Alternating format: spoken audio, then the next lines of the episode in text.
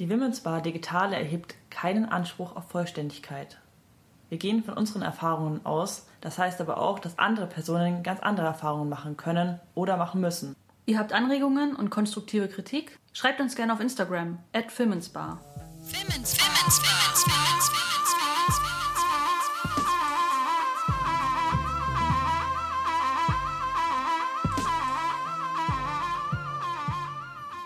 Hallo und herzlich willkommen zur Women's Bar Episode zum feministischen Kampftag. Die Streikwoche des feministischen Streikbündnisses in Leipzig hat heute gestartet. Auch dieses Jahr haben wieder viele tolle feministische Bündnisse in Leipzig und auch überregional ein wirklich mega cooles Programm auf die Beine gestellt. Und ab heute warten bis zum 8. März und in der After Hour sogar bis zum 11. März noch tolle Events auf euch die eben einerseits auf prekäre Verhältnisse von Flinter in patriarchalen und misogynen Strukturen aufmerksam machen wollen, aber auch darüber hinaus Flinter innerhalb des abgefuckten Ist-Zustandes empowern und ermutigen wollen. Wir packen den Link zum Veranstaltungskalender des feministischen Streikbündnisses in die Show Notes der Folge.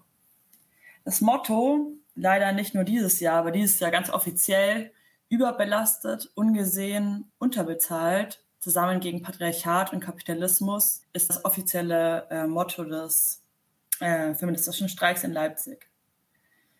Wir haben uns heute entschieden, eine ganze Folge zum Streik als politischen Aktivismus zu machen. Wir wollen uns den Fragen widmen, welche Rolle spielt Antikapitalismus und der Faktor Class eigentlich in heutigen feministischen Debatten? Ist ein classy Lohnarbeitsstreik eigentlich eine adäquate Strategie für feministische Kämpfe? Oder ist es andersherum, sind Lohnarbeit und Kapitalismus vereinende Faktoren, um als Masse gegen das Patriarchat zu mobilisieren? Ähm, weshalb streiken wir eigentlich am 8. März und wie? Ich hatte in dieser Folge schon im Vorfeld Unterstützung von Rosa, die sich mit der Geschichte des feministischen Streiks auseinandergesetzt hat und äh, auch mit der proletarischen Frauenbewegung und aktuellen materialistischen Verhältnissen von Flinter. Rosa hat uns äh, als Produkt ihrer Recherche kleine Factboxes zusammengestellt, die im Laufe der Folge immer wieder zu hören sein werden. Meine heutige Gästin in der Folge ist äh, Anna. Sie ist Expertin und Unterstützerin heute von mir. Äh, Anna ist in der FAU Leipzig organisiert. Sie ist also Gewerkschafterin und Feministin. Hey Anna, willkommen in der Folge. Magst du dich vielleicht kurz selber vorstellen und vielleicht auch für alle, die die FAU nicht kennen, ein paar Worte zur FAU auch sagen? Gerne.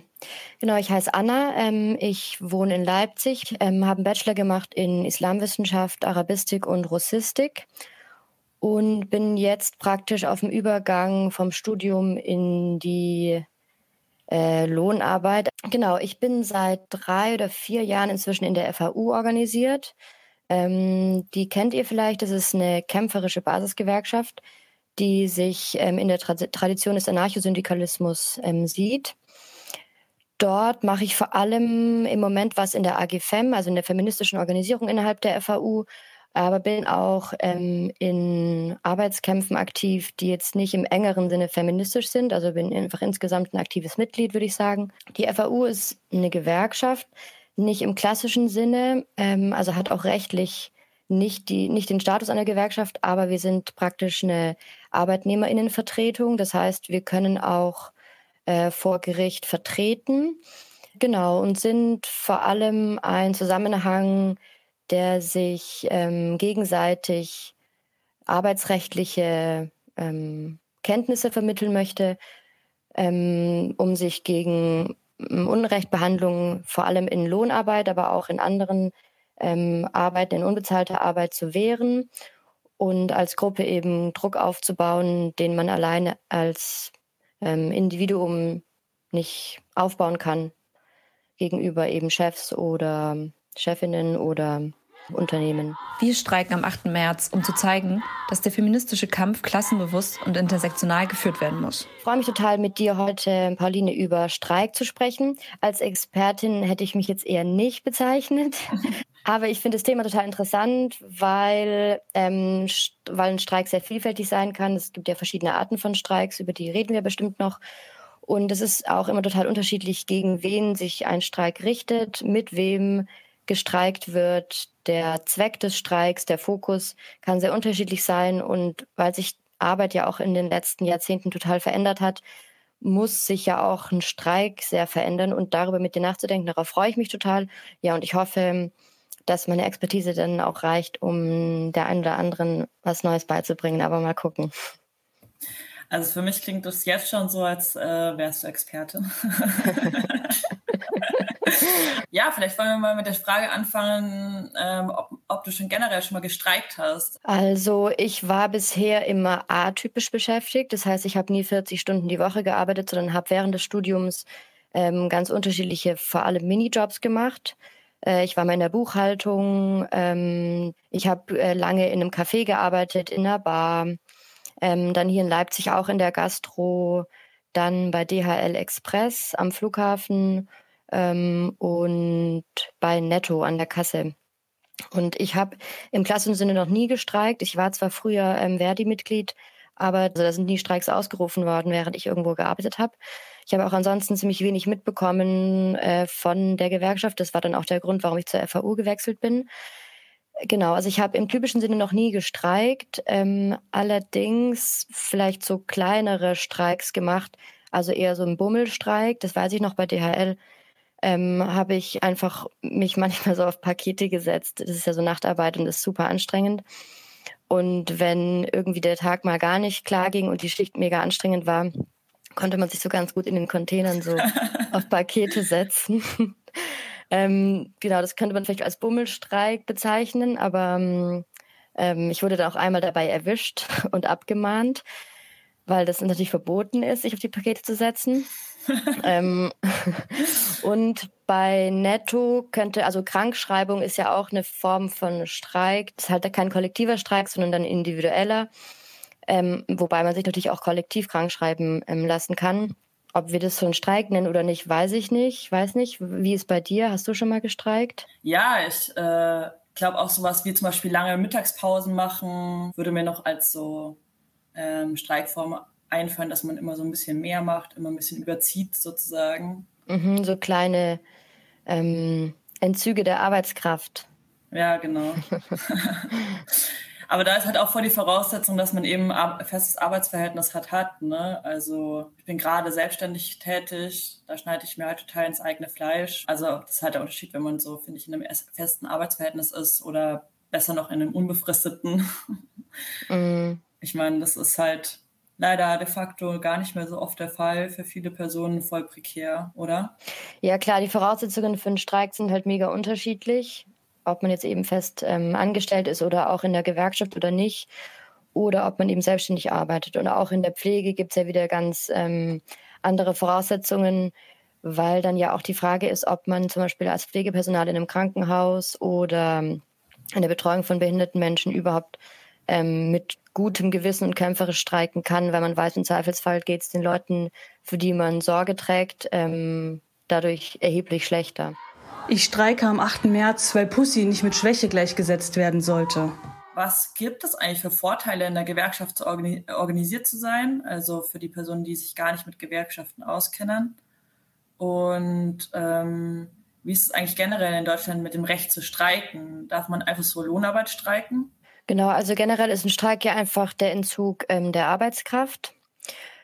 Ähm, in Deutschland die rechtliche, sind die rechtlichen Rahmenbedingungen für Streiks ziemlich eng gesteckt, also enger als in anderen Ländern. Deswegen wird hier auch äh, weniger gestreikt als zum Beispiel in Frankreich oder Spanien, glaube ich, ähm, ist es schon so auffällig. Ähm, in Deutschland müssen Streiks von Gewerkschaften ausgerufen werden, also auch von Gewerkschaften, die diesen Status haben, indem sie eine Mehrheit im Betrieb haben. Ähm, sie dürfen auch nicht über die konkrete Ausgestaltung von Arbeitsbedingungen hinausgehen, also nicht über tariflich regelbare Ziele. Und es ist auch nicht erlaubt, ähm, in Solidarität mit anderen Betrieben zu streiken, ohne dass es praktisch am eigenen Betrieb ähm, Verhandlungen gibt über Tarife. Also ich dürfte jetzt nicht in meinem Job als angestellte Person nicht im Pflegebereich einfach meine Arbeit niederlegen für einen Streik in Bezug auf Lohnarbeit mhm. Krankenhaus oder so. Genau. Du dürftest es nicht. Du dürftest es auch nicht als Gruppe. Du müsstest praktisch hinter dir eine Gewerkschaft haben, die diesen Streik ausruft offiziell. Und da sind wir auch schon bei den Vorteilen, die eine Gewerkschaft hat, wenn sie denn streiklustig ist, was ja viele Gewerkschaften ähm, nicht so sehr sind, zumindest nicht für kleinere Ziele, sondern ähm, nur für große Tarifrunden. Genau, deswegen ähm, besteht der, natürlich der, der, Vorteil von der Gewerkschaft darin, dass man eine Gruppe hat, die einen auch finanziell auffangen kann, also indem Streikgeld gezahlt wird, indem die Organisierung einfach viel verlässlicher ist und auch verbindlicher, wenn man halt weiß, mit den und den Genossinnen treffe ich mich regelmäßig und tausche mich aus und ähm, tausche mich über Arbeitsbedingungen aus oder auch über ähm, unbezahlte oder unsichtbare Arbeit. Und ich glaube auch, dass ähm, in den Gruppen, das geht sicherlich vielen Menschen so, es einfach viel angenehmer ist, sich Wissen anzueignen über Arbeitsrecht als alleine. Und in der Gruppe bündeln sich ja auch immer viel mehr Kenntnisse und Erfahrungen, was Arbeitsrecht angeht.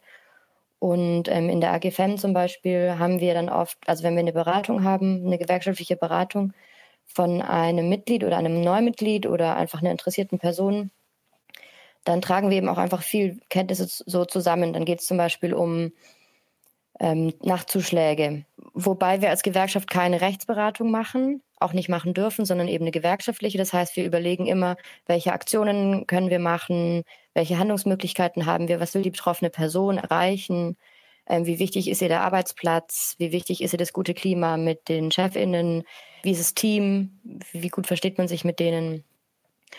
Und genau, um all die Möglichkeiten, die man halt doch hat, das sind meistens mehr, als man so denkt alleine, um die sich so zu, zu überlegen, ist eine Gruppe total hilfreich und auch um einen zu unterstützen. So eine kämpferische Attitüde ist natürlich einfacher, wenn einem Leute zusprechen, dass es auch gut ist, was man denkt oder was man möchte.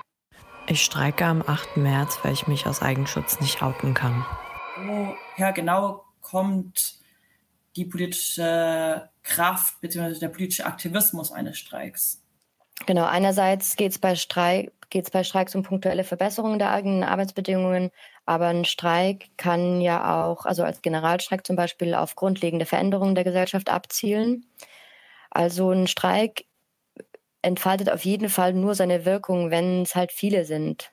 Zumindest wenn es um Veränderungen gegenüber ähm, ArbeitgeberInnen geht oder gegenüber der Politik.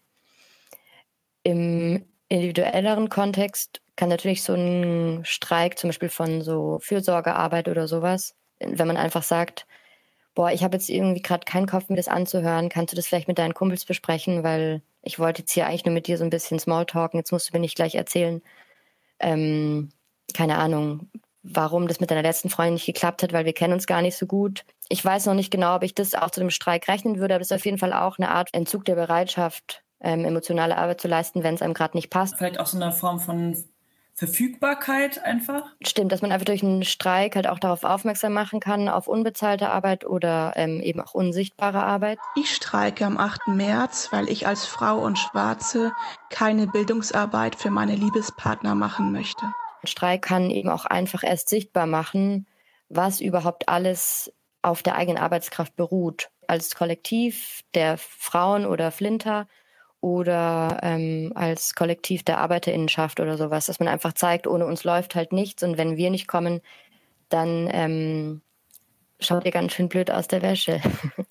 Aber ich fand auch diesen Aspekt, den du gerade genannt hast, so in Bezug auf die politische Kraft kommt durch die Masse so voll interessant, weil das setzt ja schon voraus, dass man sich gut organisiert, oder? Also mm, voll. Ich glaube sowieso, dass ähm, das ist ja auch ein Grundgedanke der ähm, Gewerkschaft an sich, aber auch natürlich der FAU, dass eigentlich, es gilt halt fast für alle Lebenslagen so, wenn man sich, man darf einfach mit Sachen nicht alleine bleiben. Wir streiken am 8. März, weil wir als lesbische Person immer noch sexualisiert und nicht ernst genommen werden. So ist einfach ultra wichtig, dass man sich für alles Mögliche immer Verbündete sucht. Das fängt an bei äh, Kriegsnachrichten aus der Ukraine, sodass man eben guckt, dass die Leute, die das betrifft, die vielleicht von dort sind oder sowas, einfach nicht allein lässt damit, sondern mit denen den Tag verbringt und sie ablenkt und sowas. Oder sich auch als diese Person Hilfe holt und sagt, ähm, ich komme irgendwie mit den Nachrichten gerade nicht klar, so können wir abhängen. Aber das gilt natürlich genauso für, ähm, für den Arbeitsplatz irgendwie. Man kann jede, jede, jede Forderung, da bin ich mir so sicher, immer, immer, immer besser ähm, durchdrücken, kommunizieren, ähm, sich auch selbst vergewissern, wenn man einfach nicht alleine ist. Deswegen ist eine Gruppe ultra wichtig und beim Streik sowieso, weil ein Streik entfaltet halt eigentlich nur Wirkung, wenn sich daran möglichst viele Leute beteiligen und wenn der Schaden möglichst hoch ist für die Leute, gegen die sich der Streik richtet. Und der wird eben tendenziell höher, wenn es viele Leute sind. Da habe ich ein bisschen so gemerkt, dass sich meine Meinung auch so ein bisschen verändert hat, so, sag ich mal, vielleicht vor zwei Jahren oder so, wo ich auch so der Meinung war, Cis-Männer sollten halt nicht am feministischen Streik teilnehmen, bin ich jetzt viel mehr der Meinung, so, äh, es ist super unfeministisch, nicht zum feministischen ähm, Streiktag zu gehen und in Solidarität mit ähm, Personen, die unter patriarchalen Verhältnissen leiden, mit auf die Straße zu gehen. Bei der Frage so, ob auch Cis-Männer am feministischen Streik teilnehmen, geht es ja schon auch um die Frage, inwieweit man Kämpfe verbinden kann. Da stellen wir uns vor, ähm, es gibt äh, eine Frau, die hat ein Kind und der Mann geht arbeiten und äh, sie ist vielleicht halbtags angestellt, was immer noch für jede dritte Familie in Deutschland gilt, dass die Arbeitsteilung so organisiert ist. Wenn jetzt zum Beispiel ähm, dann die Person mit dem Kind oder die Frau in dem Fall jetzt einfach sagt, ähm, ich, ich streike heute ähm, Care-Arbeit, ist es doch eigentlich im besten Fall so, dass der Mann dann in unserem Beispiel, der jetzt hier irgendwie voll arbeiten geht, zu seinem Arbeitgeber sagt, ich komme halt morgen nicht, ich streike morgen auch. Was hätten alle davon, wenn dann ähm, der Mann am 8. März sich entscheidet, nicht zu streiken? So irgendwie nichts. So dann ist einfach so wenig passiert. Deswegen muss man, glaube ich, solche Kämpfe unbedingt verbinden. Was haben Streik und Feminismus gemeinsam? Ihre beide Entwicklung ist eng verknüpft mit der internationalen Arbeiterinnenbewegung Anfang des 20. Jahrhunderts. Der Frauentag hat ja seine Wurzeln in der ersten Welle des Feminismus. Damit wird eine Zeit zwischen der Französischen Revolution und der Mitte des 20. Jahrhunderts bezeichnet, in der der Kampf um gleiche Rechte für Frauen erstmals wachsende Aufmerksamkeit erhielt. In Deutschland entwickelten sich ab Mitte des 19. Jahrhunderts grob gesehen die bürgerliche und die proletarische Frauenbewegung. Während sich die Bürgerlichen für Recht auf Erwerbsarbeit und bessere Aus- und Allgemeinbildung einsetzten, war die proletarische Frauenbewegung eingebettet in die sozialistische Arbeiterbewegung.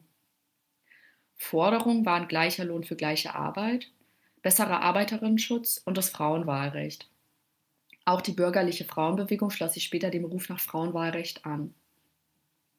Der Unterschied zwischen den beiden Strömungen lag vor allem in unterschiedlichen Lebensrealitäten, denn während das Leben der bürgerlichen Frauen vor allem durch eine strikte Sphärentrennung in Mann Arbeit und Frau Haushalt geteilt war, waren die proletarischen Frauen im Arbeitsalltag integriert, da der Lohn der Männer oft nicht reichte, um die Familie zu ernähren.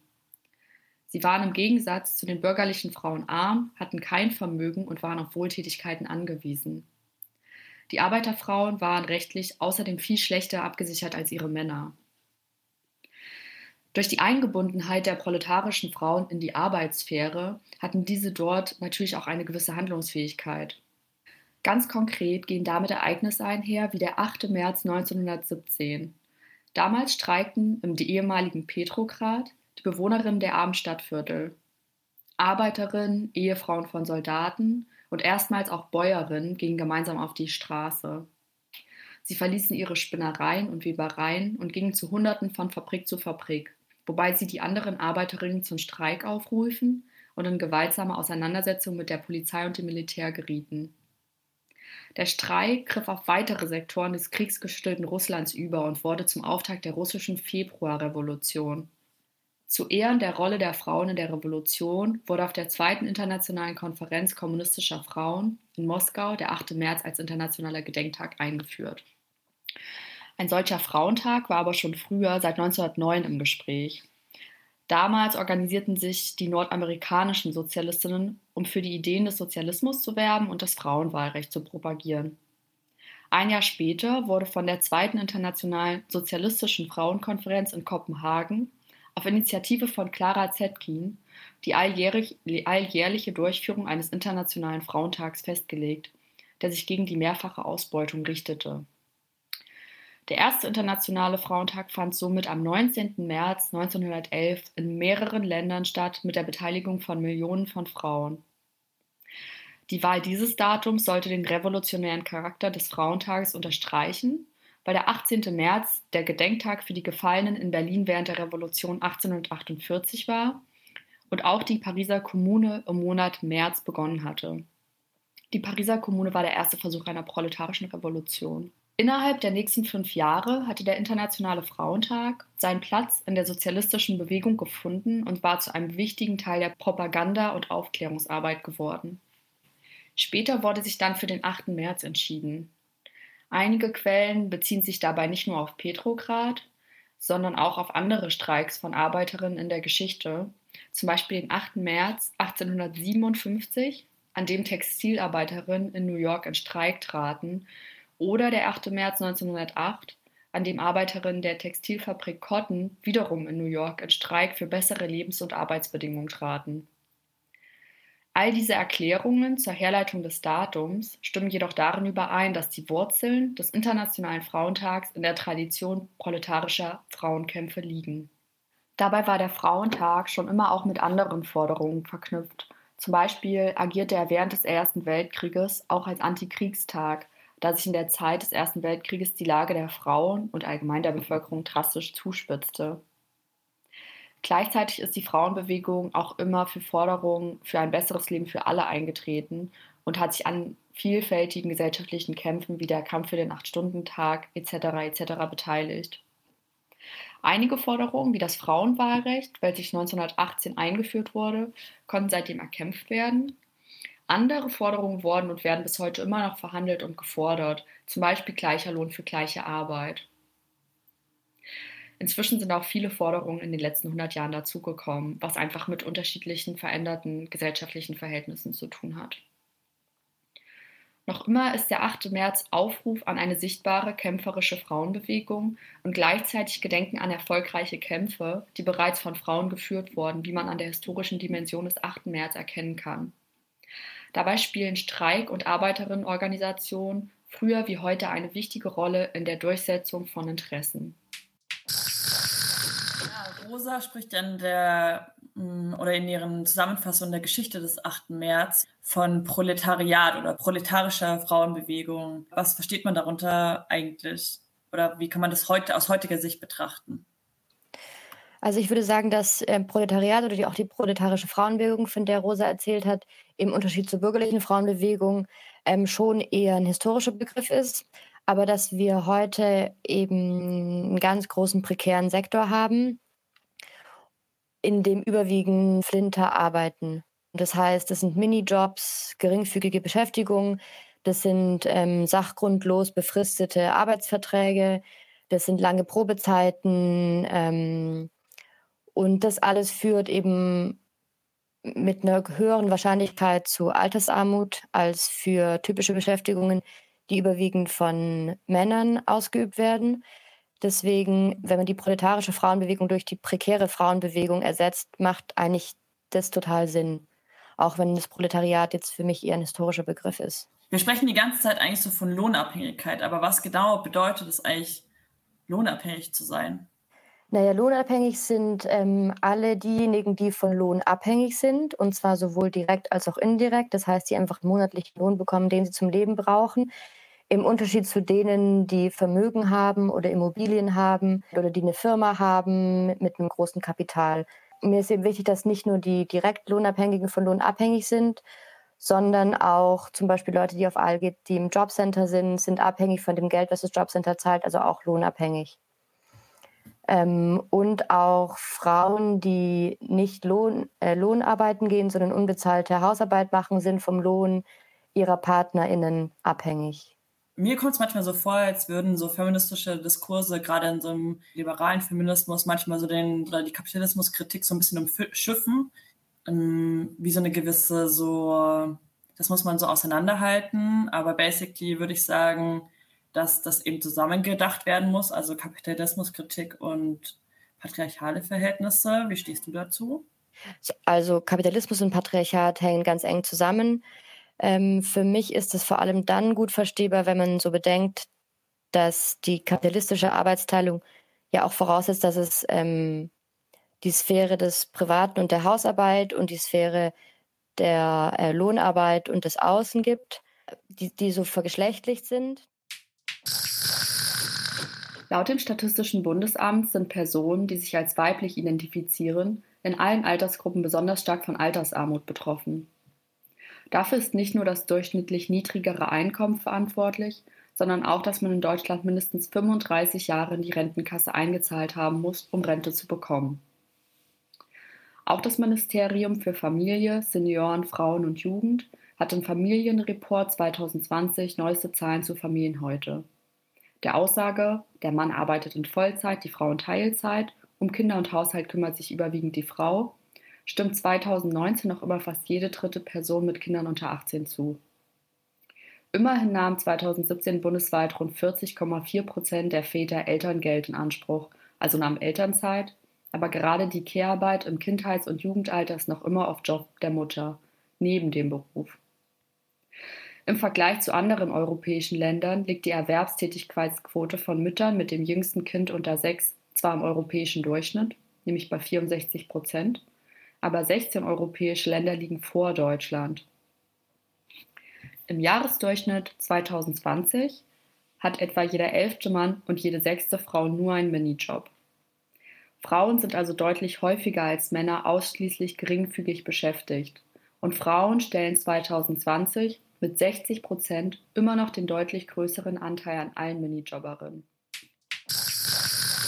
Möchte vielleicht noch so ein bisschen ergänzen. Wir sprechen ja hier immer so von Männern und Frauen, einfach aus dem Grund, weil in den meisten Statistiken immer noch diese binäre Gender-Logik reproduziert wird. Und wir wollen das Ganze natürlich irgendwie darüber hinaus verstanden wissen. Wir sind beide der Ansicht, dass patriarchale Unterdrückung bei weitem nicht nur Personen betrifft, die sich als weiblich oder männlich identifizieren, sondern auch darüber hinaus sowas wie auch Homofeindlichkeit oder Feindlichkeiten gegenüber LGBTQI-Personen sind Produkte von misogynen und patriarchalen Gesellschaftsstrukturen. Und ähm, vielleicht noch so eine Zahl, die ich irgendwie voll interesting finde. 2019 lag der Gender Pay Gap, der auch in so Männer und Weiber, äh, Weiber. ja, so äh, in männlich und weiblich oder in Männer und Frauen teilt, ähm, lag der noch immer noch bei 21 Prozent. Ähm, und das zeigt halt auch so ein bisschen, dass so, ja, Lohnarbeit, aber auch eben unsere ganze Lohnarbeitsverhältnisse und ähm, materialistischen Verhältnisse eben gegendert sind. Schon ja, vor allem, dass sie gegendert sind und die Arbeit, die nicht bezahlt wird, eben von ja. Flinter verrichtet wird in der Regel. Ja, gegendert und eben und hierarchisiert. Ja. Genau, ich glaube eben, was der Kapitalismus ganz sagt, also der ist nicht nur, der reproduziert nicht nur so eine Zweigeschlechtlichkeit und auch eben eine hierarchisches, ähm, einen hierarchischen Bezug von ähm, der Gruppe der Männer, der Gruppen der Frauen zueinander, sondern, sondern eben auch ähm, die, die Ungleichbehandlung letztendlich oder die, die binäre Aufteilung von äh, ähm, Staatsbürgerinnen Deutschlands und zugewanderten oder Arbeitsmigrantinnen oder Saisonarbeiterinnen, das sind alles so hierarchisierende Verhältnisse, die der Kapitalismus ganz stark braucht, um fortzubestehen. Ja, voll. Und äh, um auch wieder darauf hin zurückzukommen, was du vorhin gesagt hast, so man könnte halt darüber auch so voll in der also voll eine Masse erzeugen eigentlich, wenn man, man zusammenstreikt. Ja, hm, klar, man müsste sich irgendwie verbinden. Gleichzeitig führen eben die Arbeitsverhältnisse, die wir haben, dazu, dass es so wahnsinnig schwer ist. Bei solchen Sachen wie ein Freund von mir arbeitet bei Durst, Expo Durstlöscher, irgendwie einer von diesen Getränkelieferdiensten. so ist es total schwer, sich da zu organisieren, weil die KollegInnen triffst du in der Regel nicht. Du triffst die Leute, bei denen du die Getränke abholst. Ansonsten bist du da allein im Auto und fährst darum. Das ist auch bei, äh, bei, bei diesen Lieferdiensten von Lebensmitteln, weiß ich es nicht. Da hat man ja schon immer so ein Lager, wo Leute so abhängen, äh, wenn gerade keine Bestellung da ist. Aber in der Regel ähm, arbeitest du ja auch nicht zeitgleich mit allen anderen, sondern bist eben in so einem Schichtdienst, wo nicht so viele Leute gleichzeitig da sind. Da ist es auch voll schwer. Dann denke ich auch an, ähm, wenn es um migrantisierte Arbeitskräfte geht, zum Beispiel ähm, polnische PflegerInnen, die sind halt in einer Familie bei einer Person zu Hause, pflegen die. Natürlich gibt es da Netzwerke, da gibt es sicherlich auch Gruppen auf WhatsApp, wo sich Leute austauschen, aber das ist nicht so, also wenn man das nicht unbedingt möchte und danach sucht, wird man es nicht finden. Wenn man eine kämpferische Attitüde hat und weiß, wie wichtig es ist, sich zu verbinden und vielleicht auch Kenntnisse des Arbeitsrechts hat, so eine Person finden dann schon wahrscheinlich so eine Gruppe, mit der man sich vernetzen kann. Aber wenn Leute das nicht von sich aus wollen, äh, stolpert man halt nicht über so eine Vernetzung. Deswegen glaube ich, ist es auch im Moment so schwer, einen wirklich richtigen Streik auf die Beine zu stellen, weil schon seit Jahren heißt immer der feministische Kampftag, der soll äh, ein krasser Generalstreik sein und jetzt so ein bisschen aus der Spaßecke und aus der Empowerment-Ecke so rausgeholt werden und einfach gesellschaftliche Wirkung entfalten und politische. Aber gleichzeitig ist es total schwer, weil es geht vielleicht an dem einen Tag, wobei da ja auch die, die Uhrzeiten und sowas oft sind, dass man das gut mit Lohnarbeit kombinieren kann. Ansonsten die, die feministische Organisierung ähm, über Altersgrenzen und auch Sprachbarrieren und sowas hinweg bleibt einfach unterm Jahr total schwierig. Ich glaube schon auch wegen dieser Individualisierung der Arbeit und wegen der Vereinzelung von Leuten insgesamt, die in unserer Gesellschaft ja schon ziemlich offensichtlich ist. Ich streike am 8. März für richtige Aufklärung über Konsens und Sexualität an Schulen. Du hast ja am Anfang erwähnt, dass sich irgendwie im äh, Laufe der Geschichte die Arbeitsverhältnisse verändert haben und deswegen auch die Streikformen sich verändert haben oder verändern müssen. Möchtest du da vielleicht noch mal was darüber erzählen? Was gibt es denn für Streikformen? Ähm, bei manchen Streiks geht es ums Arbeitsentgelt äh, für Tarifsachen. Dann gibt es einen Generalstreik, der ähm, zielt auf große gesellschaftliche Veränderungen ab. Es gibt politische Streiks, ähm, da kann es dann zum Beispiel um Gesetze gehen. Ich glaube, es gab zum Beispiel Streiks gegen Krieg, ähm, gegen so Arbeitszeitgesetze, äh, gegen Privatisierungen, gegen die Erhöhung des Rentenalters. Ähm, das wären dann solche Themen für äh, politische Streiks. Ähm, wir haben ja auch äh, Schulstreiks viel erlebt in den letzten Jahren von Fridays for Future. Ja, was wären für dich denn so politische Ziele des feministischen Streiks? Also offiziell hat ja der, der feministische Streik dieses Jahr das Thema überbelastet, ähm, ungesehen, unterbezahlt. Ähm, so drei Eigenschaften, die feminisierte Berufe im Moment ja haben und auch die Position von Flinter auf dem Arbeitsmarkt zumindest tendenziell. Ähm, und ich denke, dass es für Beschäftigte in der Pflege und ähm, in den Fürsorgeberufen vor allem um bessere Arbeitsbedingungen geht, also auch um höheren Lohn, aber ich denke, es geht vor allem auch viel um Zeit, dass die Beschäftigten sehr darunter leiden, dass es dass nicht die zu pflegende Person im Mittelpunkt der, ähm, der Überlegungen steht und auch nicht die, zu, die arbeitende Person, sondern ähm, Profit. Es muss einfach irgendwie alles rentabel sein und schnell gehen und nichts darf irgendwie länger dauern als mindestens ähm, die Zeit, die man braucht, um das Nötigste zu tun. Es gibt diese Forderungen schon seit so vielen Jahren und während der Corona-Pandemie ähm, werden die jetzt ja die ganze Zeit irgendwie wiederholt und es gibt schon auch hier und da so Tarifverhandlungen, also es passieren schon auch Dinge, aber ich sehe irgendwie nicht, dass da so der große Wurf ähm, gemacht wird in den bestehenden Verhältnissen, wie, sie, wie, wie wir sie haben. Wir haben ja vorhin auch schon gesagt, dass ähm, Feminismus eigentlich aufs Ganze abzielen muss, weil sonst fühlt sich der Kapitalismus überhaupt nicht bedrängt. Vielleicht willst du dazu auch noch was sagen? Ich finde den Aspekt so mega ähm, interessant. Also inwieweit gerade so sich der Streik, der feministische Kampftag ja auch bewegt zwischen so einer ähm, auch ja so einem Systemsturz oder so Step by Step auch was besser machen innerhalb des Systems.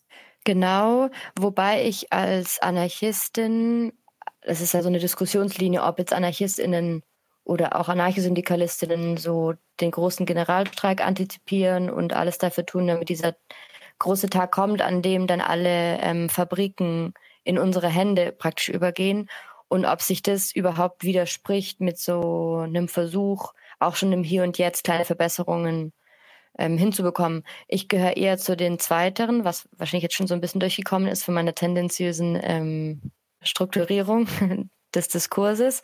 Also ähm, ich muss ganz ehrlich sagen, dass ich diesen großen Tag der Revolution einfach nicht kommen sehe und deswegen versuche irgendwie meine Utopien zu behalten und mir immer wieder sage, ähm, eine, eine ganz andere Welt, so ist zumindest vorstellbar für mich. Zum Beispiel auch eine Welt, in der Arbeit ganz anders organisiert ist, auch wenn die einzelnen konkreteren Punkte so unklar erscheinen mögen und auch unklar sind in bestehenden Verhältnissen, aber dass letztendlich schon, dass wir irgendwann alles anders machen, das Patriarchat abschaffen und uns andere Beziehungen zueinander ähm, aufbauen und auch andere Beziehungen zur Arbeit, aber dass bis dahin, ähm, dass bis dahin praktisch, also keine Ahnung, das ist einfach meine ähm, selbst auferlegte Pflicht oder einfach das Bedürfnis, schon im Hier und Jetzt kleinere Dinge zu tun.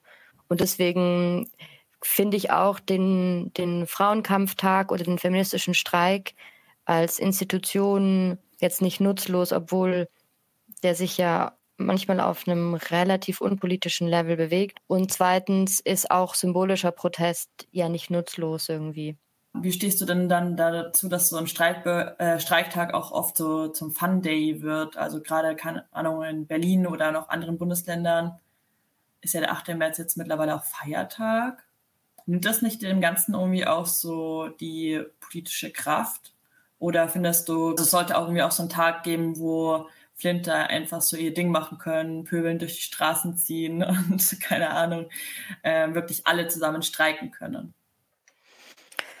Boah, finde ich eine schwierige Frage. Ich glaube nicht, dass politische Arbeit Spaß machen muss. Ich glaube sogar, dass politische Arbeit selten Spaß machen darf, weil sonst macht man irgendwas falsch. Ich streike am 8. März, weil selbst wenn ich den Mut aufbringe und zur Polizei gehe, ich dort nicht ernst genommen werde und mit Schuldgefühlen nach Hause muss. Ich habe die, die Streiks in ähm, den deutschen Städten in den letzten Jahren als nicht so krass erlebt, aber das ist auch jetzt nur meine subjektive äh, Wahrnehmung.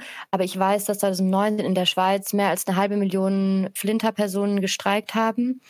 Und 2018 auch richtig eindrucksvoll war das ja in Spanien.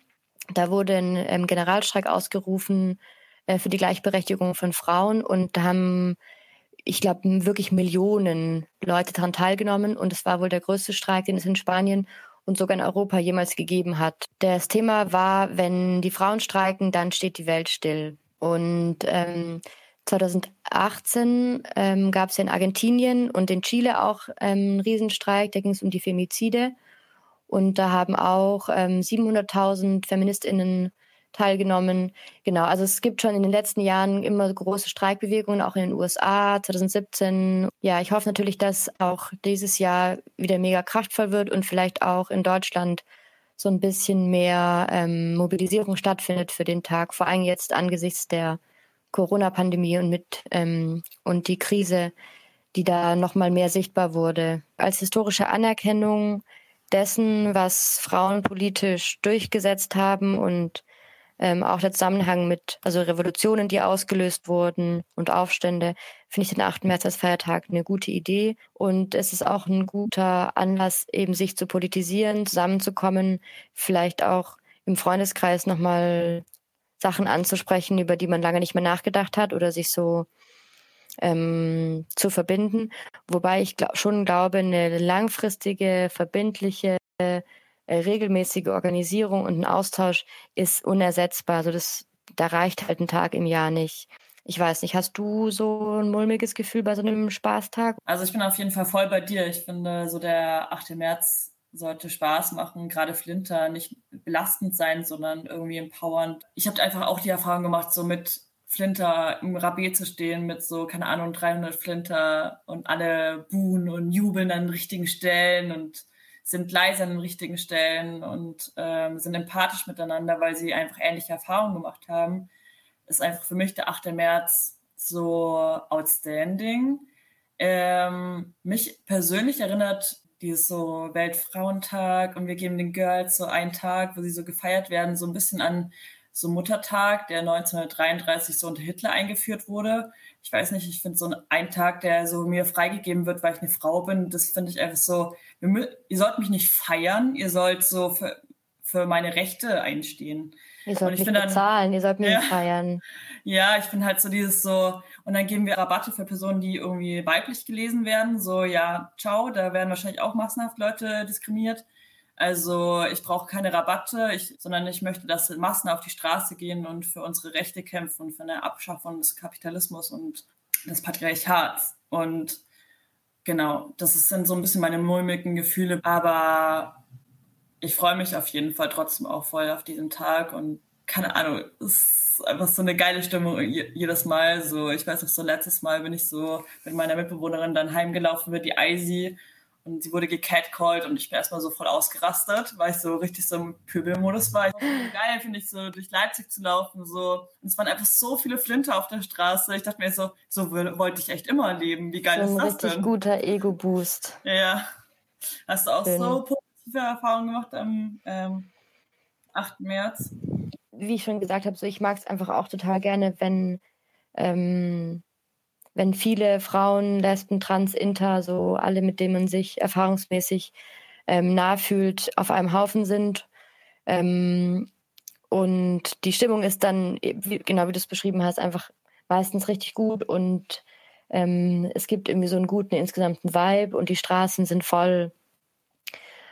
Ich finde halt auch so, manche so Themen werden dadurch einfach so kriegen schon so einen offiziellen Rahmen, keine Ahnung, wie in den letzten Jahren, was du genannt hast, patriarchale Gewalt und äh, als Spitze des Eisbergs Feminizide, aber auch die Gesundheitsversorgung, ähm, dann vielleicht so die Paragraphen 218a und 219, also Abtreibungsgesetzgebung und äh, gerechtere Löhne, Kinderbetreuung und so. Und das sind ja alles Themen, die sind seit 100 Jahren so relevant und sie sind immer noch relevant so. Immer noch relevant, weil viele Forderungen eben einfach immer noch nicht eingelöst wurden.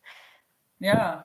Ein Grund, warum die Forderungen, die du gerade aufgezählt hast, ja auch ähm, nicht wirklich eingelöst sind, weil sie teilweise eben so die komplette Struktur der Gesellschaft und der Wirtschaft betreffen. Und ähm, ich habe dazu neulich eine ziemlich coole Veröffentlichung gelesen ähm, in dem Artikel ging es insgesamt ähm, um den Zusammenhang zwischen Kapitalismus und ähm, Patriarchat.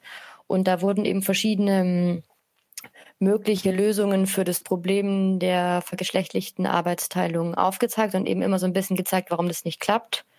Eben zum Beispiel Doppelbelastung, ähm, Lohn für Hausarbeit. Das waren ja alles so Forderungen, die in der Geschichte vorkamen oder ähm, zeitweise stark thematisiert wurden.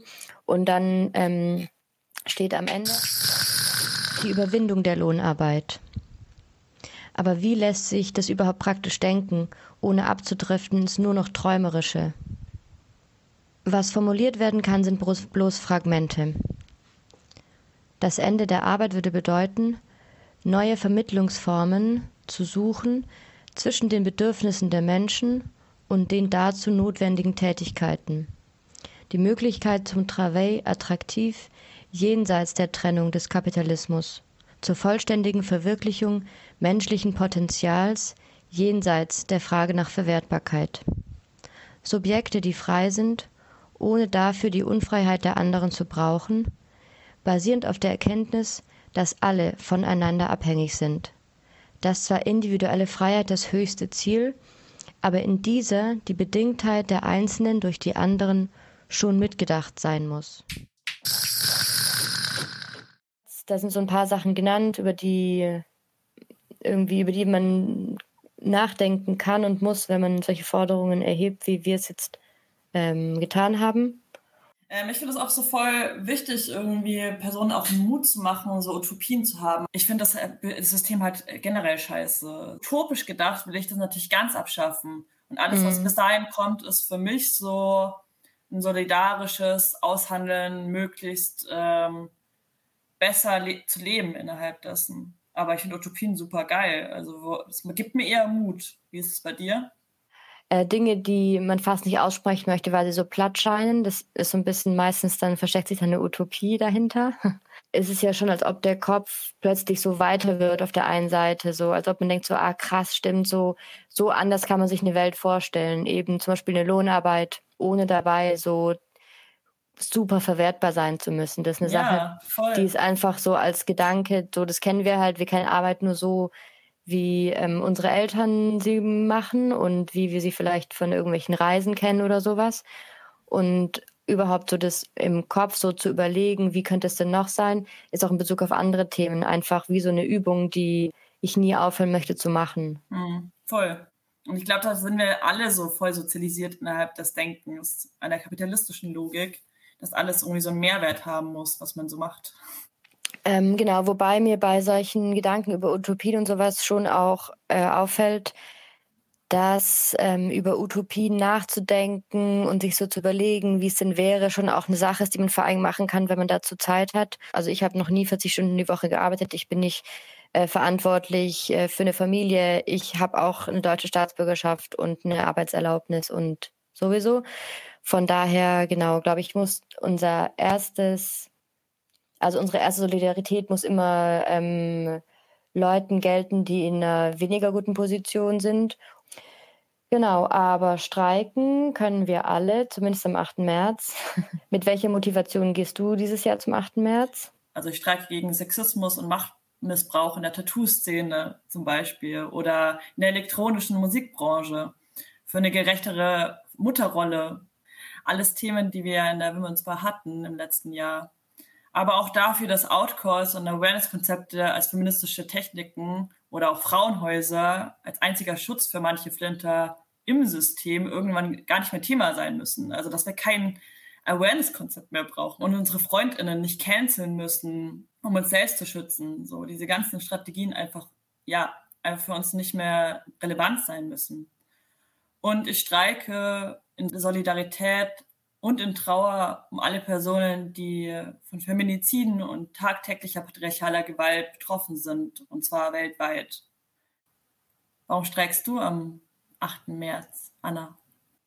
Also ich, ich streike, um mir nochmal selbst so die, die Vergewisserung abzuholen, dass es sich lohnt, darüber möglichst kämpferisch nachzudenken und möglichst gut und alle ähm, Hebel, die man hat als Individuum und eben auch als Gewerkschaftsmitglied, so zu überlegen und sich, sich, sich den Mitteln so zu vergewissern. Und ich glaube, ich streike, um mir da so einen Push zu geben, das auch ernst zu nehmen, dass ich mir Gedanken darüber mache, wie viel ich arbeiten möchte, mit wem ich arbeiten möchte, was ich arbeiten möchte und versuche daran festzuhalten, dass konkrete Gedanken darüber ähm, letztendlich eine positive Wirkung haben auf meine Freundinnen und mich? Also ich finde, wir haben richtig gute Gründe zu streiken ähm, oder zur Demo zu gehen, je nachdem, wie es für uns möglich ist. Und ich möchte am Ende noch mal darauf hinweisen, eben auf die ganzen coolen Veranstaltungen in der Streikwoche. Wie geil ist das so? Wir haben so ein, eine Woche so Zugang zu Workshops, äh, Vorträgen online und offline und äh, Veranstaltungen den Artikel, aus den, dem Anna zitiert hat, den verlinken wir auch. Genau, ich wollte noch sagen, wann sich die AG FEM der ähm, FAU Leipzig trifft, falls ähm, jemand mal gewerkschaftliche Beratung von Flinter für Flinter in Anspruch nehmen möchte. Und zwar trifft sich die AG FEM immer in den ungeraden Kalenderwochen am Donnerstag um 19 Uhr in der Breite Straße 4 in Reutnitz. Da können ähm, Interessierte gerne einfach so dazukommen oder auch mit einem Problem von bezahlter oder unbezahlter Arbeit. Diskriminierung am Arbeitsplatz ist auch ein Thema, mit dem wir uns viel beschäftigen. Ansonsten trifft sich die Arbeitskampfversammlung. Das ist auch äh, eine Gruppe, bei der Neumitglieder reinkommen können, gucken können. Das ist dann die allgemeine gewerkschaftliche Beratung und die trifft sich immer in den geraden Kalenderwochen montags um 18 Uhr, glaube ich. Ansonsten könnt ihr auch nochmal auf der Webseite schauen. Und ja, ich wünsche allen einen kämpferischen 8. März. Ja, danke dir, Anne, dass du in unserer Sendung warst. Ich wünsche dir auch einen ganz schönen 8. März. Danke, vielen Dank für dein Vertrauen. Tschüss.